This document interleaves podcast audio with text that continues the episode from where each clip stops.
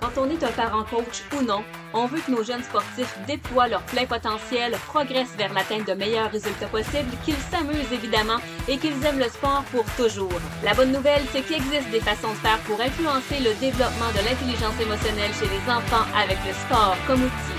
À travers mes entretiens avec mes passionnés de sport, on parle de leur histoire et de ce que le sport leur enseigne pour toute la vie. Je suis Annie Lavoie, votre conseillère en pédagogie sportive et bienvenue à La vie, c'est du sport. Aujourd'hui à l'émission, je reçois un passionné de nature, un passionné de plein air. Je reçois M. Benoît Dumais, bien connu du côté de Saint-Pascal. Bonjour Benoît. Bonjour Annie, ça va bien? Ça va très bien, Benoît, toi aussi? Le numéro un. Benoît, comment vis-tu, euh, euh, comment dire, euh, ta passion du, sport, là, de, qui est la course, entre autres, là, pendant cette période pandémique? Comment on fait ça? Euh, ben, j'ai l'avantage de demeurer en campagne, donc euh, j'en profite amplement, même que euh, lors du, premier confinement, là, en, mars 2020, avril 2020, disons que j'ai fait plus de courses que j'en aurais fait si je, n'avais pas été en confinement parce que moi, je suis enseignant, puis je faisais de l'école à la maison. Puis, moi, j'enseigne au cégep de Rivière-du-Loup.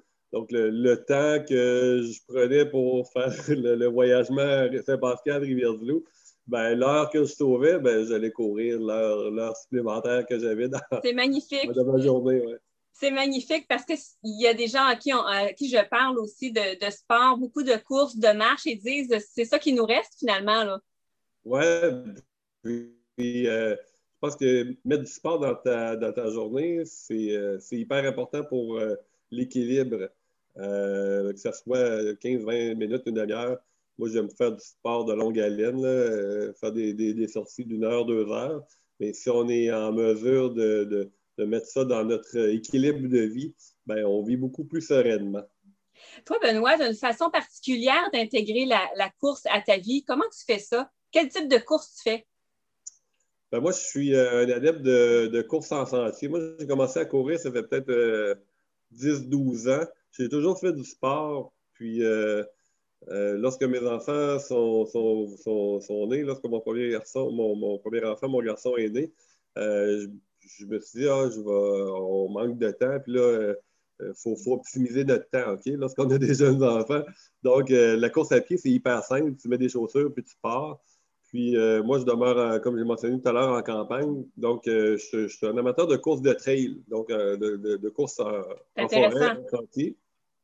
Puis, euh, ben, moi, je ça, euh, c'est drôle, euh, j'essaie de, varier mes, parcours. comme je, pars de chez nous, je m'en vais le, parc des Chutes à Saint-Pascal, c'est comme mon terrain de jeu.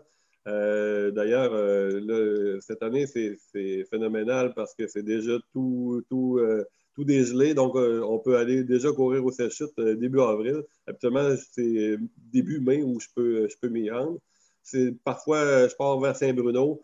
Euh, parfois, euh, je prends ma voiture, je m'en vais courir le Caburon aller-retour. je m'en vais aux Aboiteaux à Saint-André. Donc, je me trouve plein, plein d'endroits dans le Kamouraska où je peux. Ah, les, spots les plus laids, j'imagine. Ah, ben, c'est ça, mais on, se met à découvrir des endroits aussi qu'on n'aurait pas imaginé. Un des endroits dans le Kamouraska au courir où c'est vraiment beau, c'est le sentier du brise-culotte à Saint-Pacôme, c'est méconnu, mais c'est hyper beau pour faire de la course ah, oui. On est vraiment choyé côté paysage au Kamouraska. C'est pour ça que je faisais des blagues en disant que je choisissais certainement les, endroits les plus laids pour courir. C'est très difficile d'en avoir des laits au Kamouraska. Et euh, Benoît, euh, ça m'intrigue vraiment ce type de course-là que je connaissais plus ou moins parce que je me suis dit, on pratique ça comme un loisir, un petit peu moins comme de la compétition, là, de la course en trail.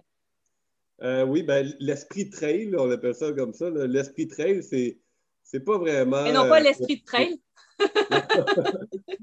c'est, euh, c'est la, c'est pas très compétitif. Donc, les, les, gens qui courent en trail sont. sont ben, je mentionnais à des amis, là, ben, courir en trail, c'est pas comme courir sur, sur l'asphalte, les, les, coureurs d'asphalte que, que, je m'amuse à appeler. C'est comme faire du ski de fond puis de faire du ski alpin, c'est comme deux sports différents. Donc, en, trail, on ne court pas pour battre un temps, on court pour soi. Puis, euh, moi, moi, je suis adepte de courses de, longue distance. Je fais des, ce qu'on appelle des ultra-trails, donc des, des, 40 km en montant. Donc, le but, c'est de doser son énergie, puis pas de battre un record parce que je vais faire 45 km à quelque part, puis je vais faire le même un, autre 45 km ailleurs avec pas le même dénivelé. C'est sûr que le temps ne sera jamais le même parce que les, parcours sont toujours différents. Donc, le, but, c'est de doser son énergie, puis de, s'assurer aussi de. Parce que quand tu cours 45 km en, forêt, là, tu ne fais pas ça en, 3h30 comme courir un marathon, peu importe le, temps que les gens font faut que tu te nourrisses. Tu fais ça en 6-7 heures. Donc, euh, il y, a un aspect technique aussi à prendre en compte.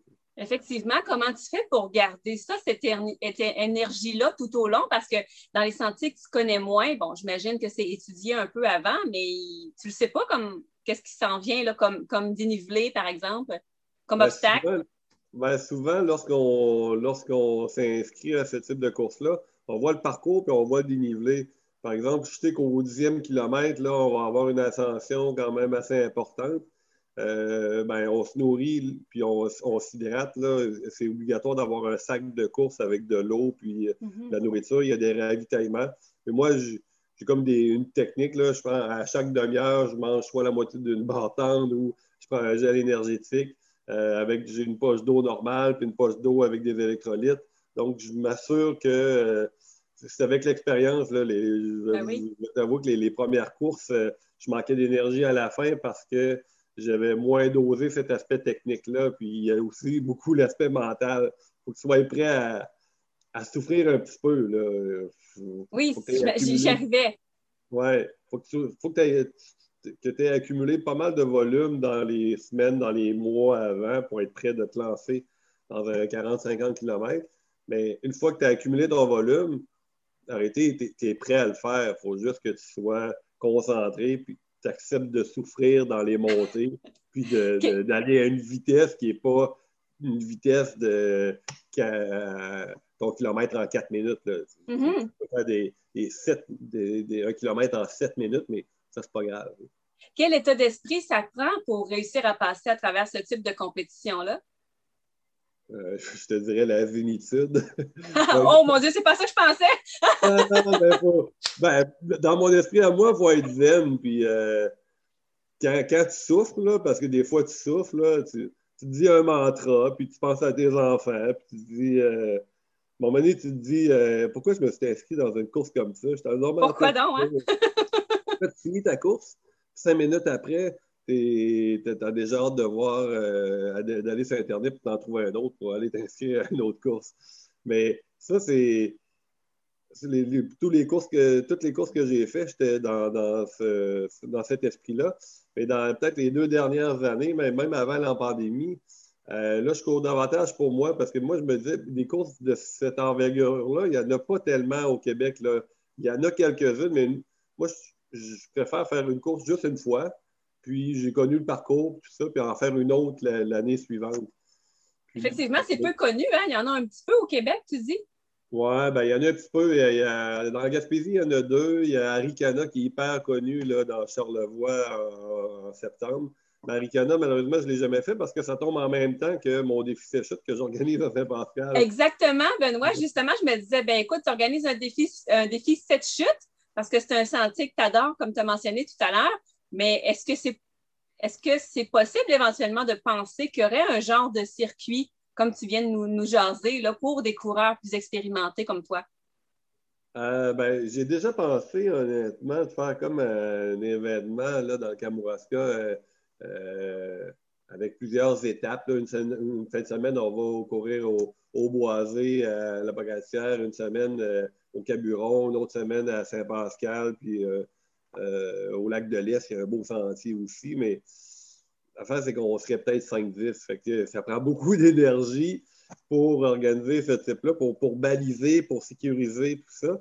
Au défi de chute, ce qui est intéressant, le défi de chute, moi, je, l'ai fait pour les familles. Le défi, de chute, c'est loin d'être compétitif. Donc, j'ai des enfants de 4 ans qui ont réalisé le défi de chute. C'est un parcours de 5 km avec des obstacles parce que les gens aiment ce, petit challenge-là d'avoir euh, des obstacles. C'est possiblement une des seules courses au Québec où c'est gratuit. Puis moi, mon, principe, c'est de courir avec le plaisir puis courir avec le sourire. Donc, il n'y a aucun chrono, puis il n'y a aucun dossard au défi séchute. On part quand on veut. Il y a, un départ global. Il y a des gens qui veulent partir 10 minutes après. Ils peuvent partir 10 minutes après, le faire à, leur vitesse. Puis lorsqu'ils vont arriver, on va leur donner une petite médaille. Puis tout le monde va être content. Puis euh, c'est l'idée du rassemblement familial, du rassemblement festif. Justement, pourquoi c'est important pour toi d'offrir ça à ta communauté? Parce que ça, de fil en aiguille, là, depuis les années, tu t'es greffé avec plusieurs partenaires sont venus se greffer à l'événement qui est demeuré quand même, comme tu le disais, gratuit. Donc, pourquoi c'est important de créer cet événement-là du défi des sept chutes et de rendre ça accessible? Ben, mon objectif, c'est de faire bouger les, familles, puis euh, de faire la promotion du, plein air. Donc, euh, puis de faire découvrir mon, village. Moi, le défi des, sept chutes, je ne suis, pas seul euh, là-dedans. Ville Saint-Pascal, euh, m'a appuyé dès le départ. Moi, j'ai imaginé le concept, j'ai imaginé le parcours, les obstacles. Je suis allé chercher des, connaissances qui travaillent dans le monde en construction. Puis, moi, je ne suis, pas un manuel. non, mais tu es un Dumais.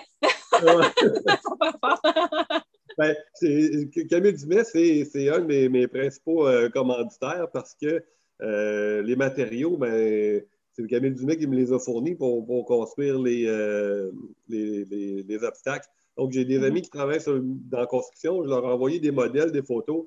Je leur ai dit Es-tu capable de me faire ça? Ils me, le font gratuitement. Puis, euh, moi, j'ai les obstacles, j'ai le parcours avec la, ville de, Saint-Pascal. Puis, la ville de Saint-Pascal s'occupe de la logistique, euh, assurance, puis accueil, puis tout ça. Mais le but premier, c'est de faire bouger les jeunes familles. Puis mon but, c'est, c'est pas que ça soit euh, un événement où, euh, excuse l'expression, j'ai des crinqués qui viennent et qui veulent absolument gagner. C'est, c'est pas ça le but. Le but, c'est pas de gagner, le but, c'est d'avoir du plaisir. C'est de rester dans le récréatif, un discours qui est quand même, qui, fait du sens beaucoup de plus en plus euh, ces temps-ci. Oui, c'est, c'est hyper récréatif. Non, mais c'est important parce que le récréatif amène l'aspect du, jeu, l'aspect ludique aussi, qui, rend ça un petit peu plus aussi euh, euh, amusant. Oui, puis ça enlève toute pression puis tout stress. Là, euh, j'ai déjà assisté à des compétitions parce que je suis, aussi un, entraîneur dans l'âme. Je suis l'entraîneur du, club de, course de cross-country de, mon cégep, au cégep de Verdilou. Puis moi, ce que je dis à mes, à mes athlètes, c'est moi, mon but, c'est que vous couriez avec le sourire, OK? Puis qu'une fois que la compétition est terminée, tout le monde soit, content, puis euh, on ait eu du plaisir, tout le monde ensemble. Puis on s'encourage l'un et l'autre. Les gars courent ensemble, les filles courent ensemble, puis tout le monde, euh, monde s'encourage. Mais je vois d'autres des, types d'équipes où c'est la performance avant tout, puis la déception quand tu as terminé sixième plutôt que terminé quatrième ou troisième comme tu le vivais. Il y a une grosse déception. Ben, moi, ce n'est pas, le type de, comportement que je veux voir lorsque je vais faire du sport. Moi, je veux que lorsque tu arrives à la ligne d'arrivée, tu sois satisfait de toi-même, tel sourire, puis que tu aies envie d'aller recourir le lendemain ou le surlendemain. Donc, si tu es découragé de ton résultat, ben, possiblement que ta motivation risque d'être moins là les, les fois suivantes. Benoît, en terminant, quel apprentissage dirais-tu que euh, ton sport t'a apporté et qui t'a été utile encore pour, ta vie là, et qu'il l'est encore aujourd'hui? Ben, je l'ai mentionné un petit peu tout à l'heure, le, concept d'équilibre, c'est hyper important de, garder un, moment pour soi. L'équilibre, ça peut être la course pour certains. Pour moi, c'est la course, puis je fais du yoga aussi. Parce que quand tu vieillis, à un moment donné, tu perds la flexibilité. Puis quand tu cours, c'est important la flexibilité. Donc, j'ai intégré le yoga dans mon, euh, dans mon, euh, dans mon parcours de vie. Mais euh, le sport, c'est important pour, pour soi. Tu fais du sport pour toi, tu ne fais pas du sport pour les autres. Ça, lorsqu'on fait du sport, c'est hyper important.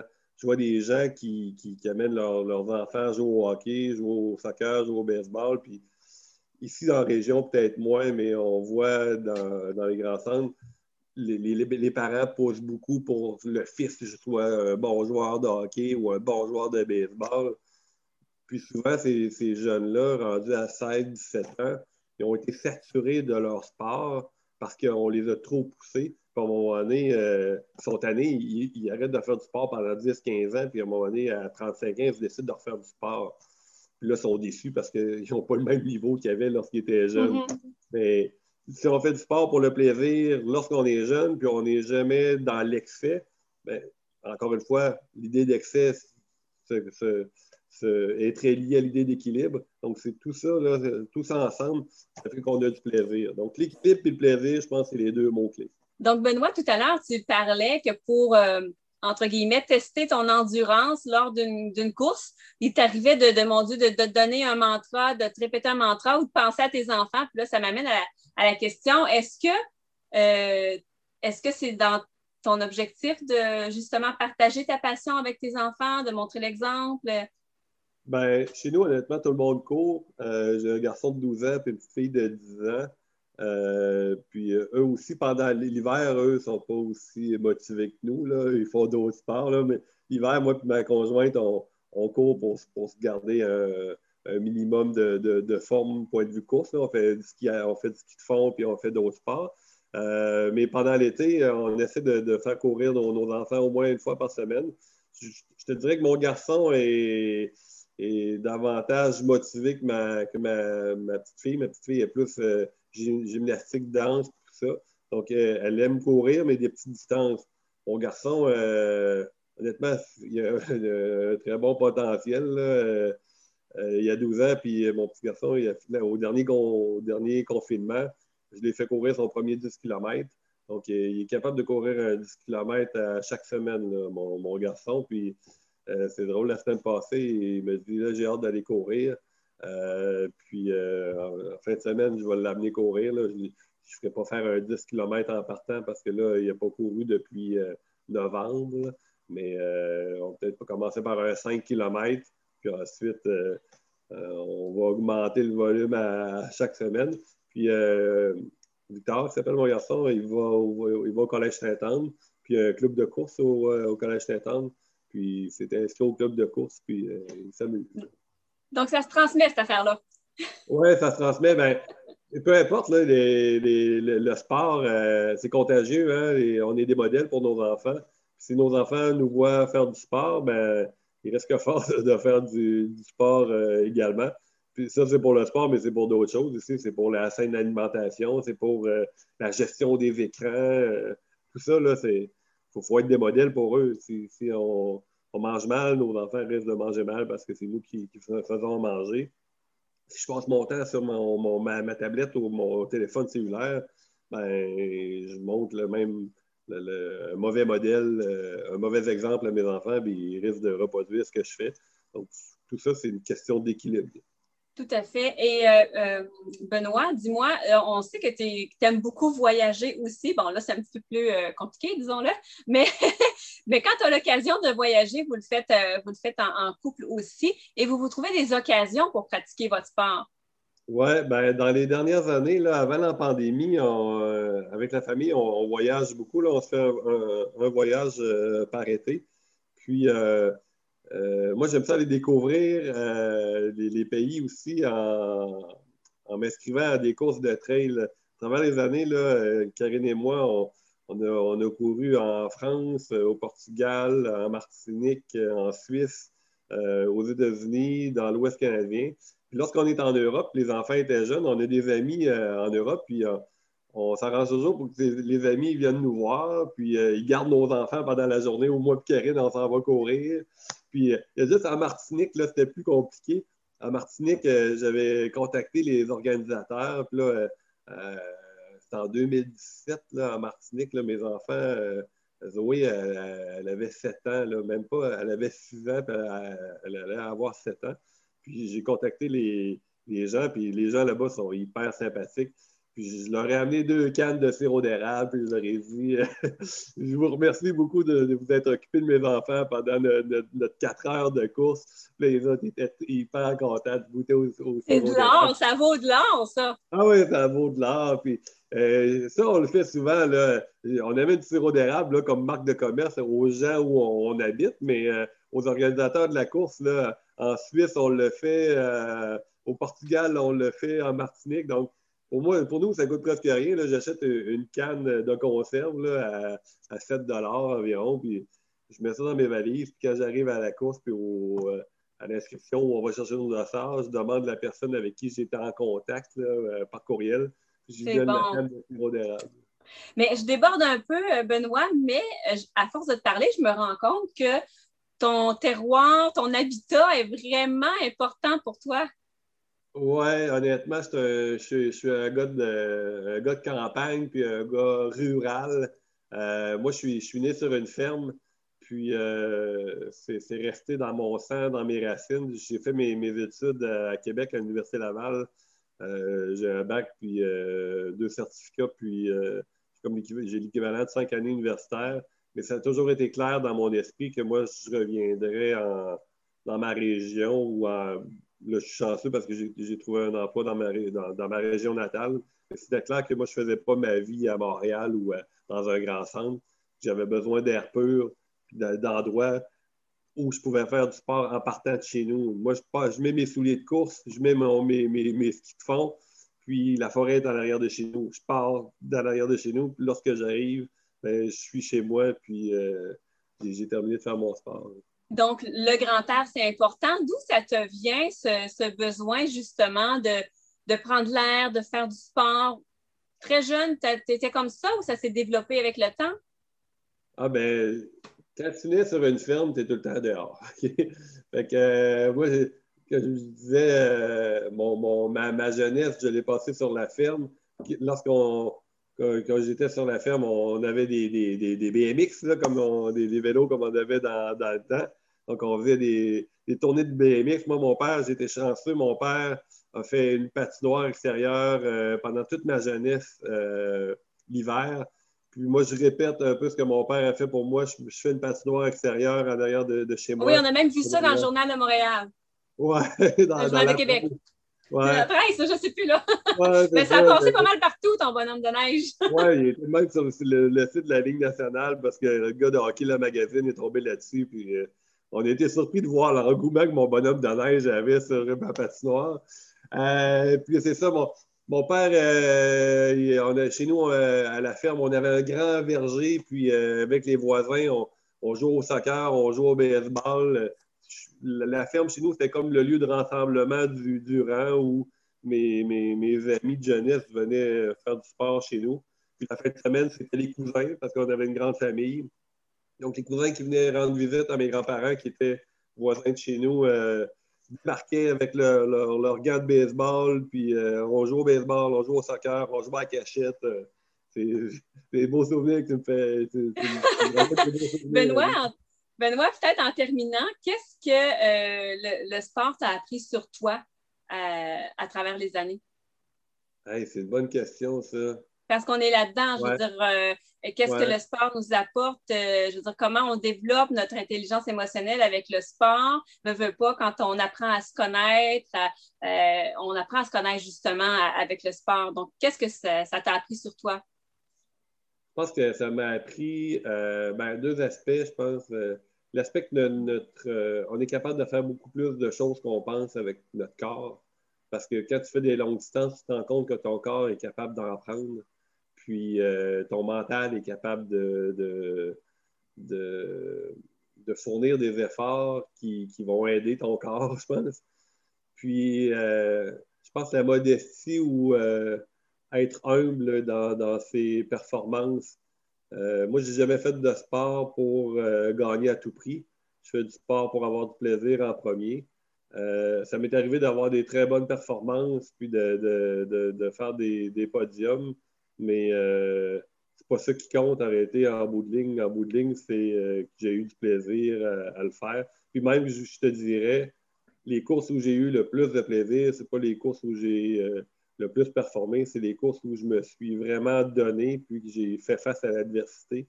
Tu as, plus de satisfaction en bout de ligne quand tu as réussi, supposons, ton premier 50 km que lorsque, supposons, euh, j'avais été courir aux États-Unis, puis euh, il y avait comme une combinaison de trois courses de 5 km, puis c'était le total de, ces trois courses-là avec des dénivelés différents. J'avais performé, j'avais terminé dans les trois premiers. Mais aujourd'hui, je me rappelle beaucoup plus de mon premier 50 km. Cette satisfaction-là est plus grande que euh, la course que j'avais faite à JP, aux États-Unis. Tout à fait. Et je terminerai avec c'est important de courir avec le sourire. en plein ça, puis Annie s'est prouvé que courir avec le sourire augmente ta capacité de course. C'est merveilleux. On aura appris ça et plein d'autres choses dans cette superbe entrevue avec toi, Benoît. Merci beaucoup d'avoir été là. Ça fait plaisir, Annie. Vous avez aimé cet entretien et vous voulez découvrir comment aider vos petits et grands sportifs à développer leur intelligence émotionnelle avec le sport comme outil? Visitez l'offre de conférences et de formations au savoir-être sportif.com. Merci d'avoir été là.